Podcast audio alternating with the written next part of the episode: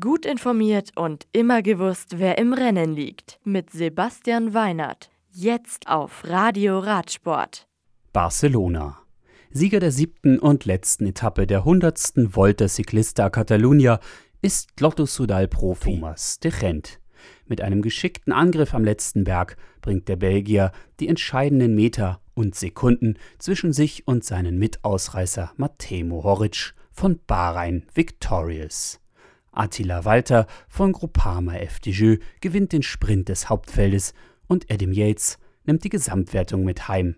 Seine Ineos-Teamkollegen Richie Port und Garen Thomas komplettieren das reine Ineos-Podium der Gesamtwertung. Wevelgem. Bei Gent Wevelgem stellt es Jumbo Visma klug an und bringt zwei Mann in die Spitzengruppe. Im Zielsprint ist dann gegen Wort von Art kein Kraut gewachsen. Der Belgier gewinnt den Klassiker nach 247 Kilometern in 5 Stunden und 45 Minuten. Vor Giacomo Nizzolo von KBK Assos und Matteo Trentin von UAE. Max Walscheid trägt sich am Ende als der beste Deutsche auf Platz 26 in die Ergebnisliste ein.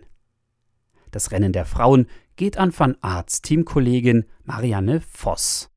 Die Niederländerin von Jimbo Visma Women braucht 3 Stunden und 45 Minuten für die 141,7 Kilometer.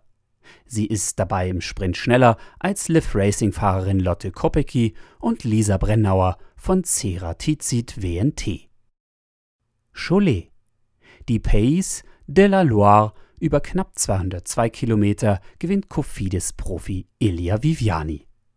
Der Italiener setzt sich gegen Cajarual-Profi Jon Aberasturi und Pierre Barbier von Delco durch.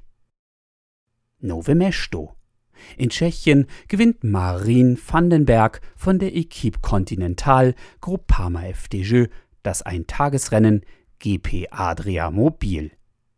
Bei der bereits siebten Austragung des 181,5 Kilometer langen Profirennens wird Bardiani CSF Pfeiserne-Profi Filippo Fiorelli Zweiter vor Adam Tupalik von Team Elkoff Kasper.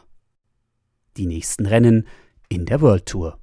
Am Mittwoch stehen die Profis bei Dwarsdorf-Flanderen in Belgien am Start, ehe am Samstag in den Niederlanden die Volta Limburg Classic und in Spanien der GP Miguel Indurain stattfinden.